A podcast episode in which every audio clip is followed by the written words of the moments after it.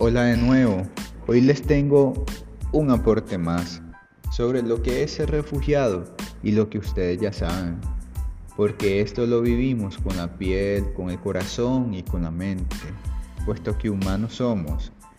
Y esto hace que sigamos siempre hacia adelante.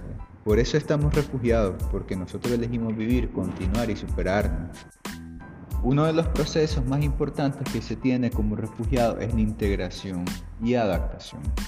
Y con esto es muy importante recordar que somos sujetos de derecho, independientemente del Estado que nos haya otorgado la protección. La Convención de Refugiados señala una serie de derechos que son fundamentales para la efectiva integración en el país receptor. Estos derechos se complementan con los derechos humanos internacionales, pero son tres los principios que informan los derechos de refugiados. El principio de no discriminación, el principio de no evolución y el principio de unidad, de unidad familiar. La integración conlleva a comprender que la adaptación a la nueva sociedad tendrá sus procesos. El lugar de origen versus el lugar de destino como una de las maneras o de las primeras impresiones que uno se da al llegar a esta u otra ciudad. Venimos apurados con muchas cosas en la mente y la diferencia entre los lugares nos agobian, como apreciar que el sol brilla más en Managua que en San José. El clima de frío, la lluvia que va y viene, el español con otro acento, etc. O sea, son condiciones que nos vamos a encontrar acá que son diferentes o sea, es una cultura y como cultura tendrá sus variantes. Otro asunto importante es la integración a redes, redes de amigos, redes de ayuda, redes de negocio. Hacer redes es organizarse, es interactuar, es ser sociable. Otro punto es ubicarnos, conocer sobre el sistema de transporte y vías públicas que rigen la ciudad donde vivimos. Esto nos ayuda a movernos más rápido y ser más dinámicos.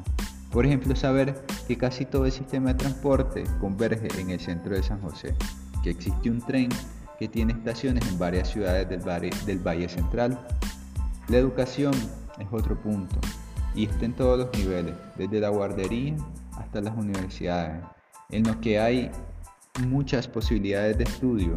El estatuto de refugiado también nos hace ser parte de ese sistema educativo. Los niños y las niñas tienen el derecho a estudiar así como las personas que quieren hacer carrera universitaria o técnica. Estas educaciones alternativas ligadas al arte y la salud podemos encontrar en esta ciudad. Integración social y cultural. Esto involucra tanto a la población migrante como a la nacional, así como las instituciones locales, y busca que se establezca una sociedad abierta donde las personas puedan convivir armoniosamente y respetando las diferencias culturales existentes.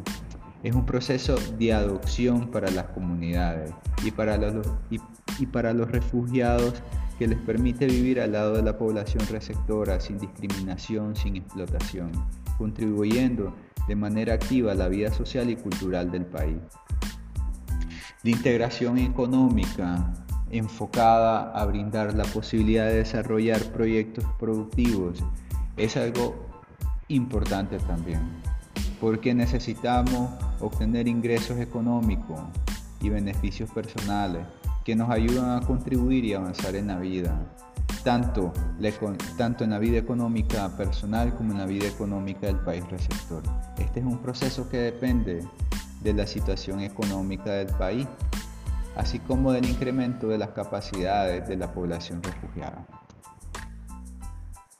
Otro asunto importante son los sectores que están relacionados a la vida del refugiado, como por ejemplo el sector educación, y esta es un derecho que está tanto dado para los refugiados como para su hijo. Otro punto, la salud, el acceso al servicio de salud, que según la Convención sobre el Refugiado, el Estado receptor deberá proporcionar con, con un mismo trato que a los nacionales pretendiendo crear una equidad de distribución de este servicio. Vivienda. El derecho a tener una vivienda digna donde habitar se regula en este caso en el artículo 21 de la Convención y Protocolo de Refugiados y hace la referencia a la obligación del Estado de dar parte o tratos favorables para acceder a, una vivienda. Otro punto importante es la aceptación de la comunidad y el trato de los refugiados. Este es un asunto cultural y de integración social, donde se considera que el proceso de convivencia está dado por las características culturales de ambos grupos, refugiados y nacionales, y estos se complementan. Este proceso de valoración progresiva de la idiosincrasia tendrá como base las percepciones mutuas e impregnadas en el entorno internacional y nacional, debido a experiencias anteriores y la percepción de sí mismo frente a los otros.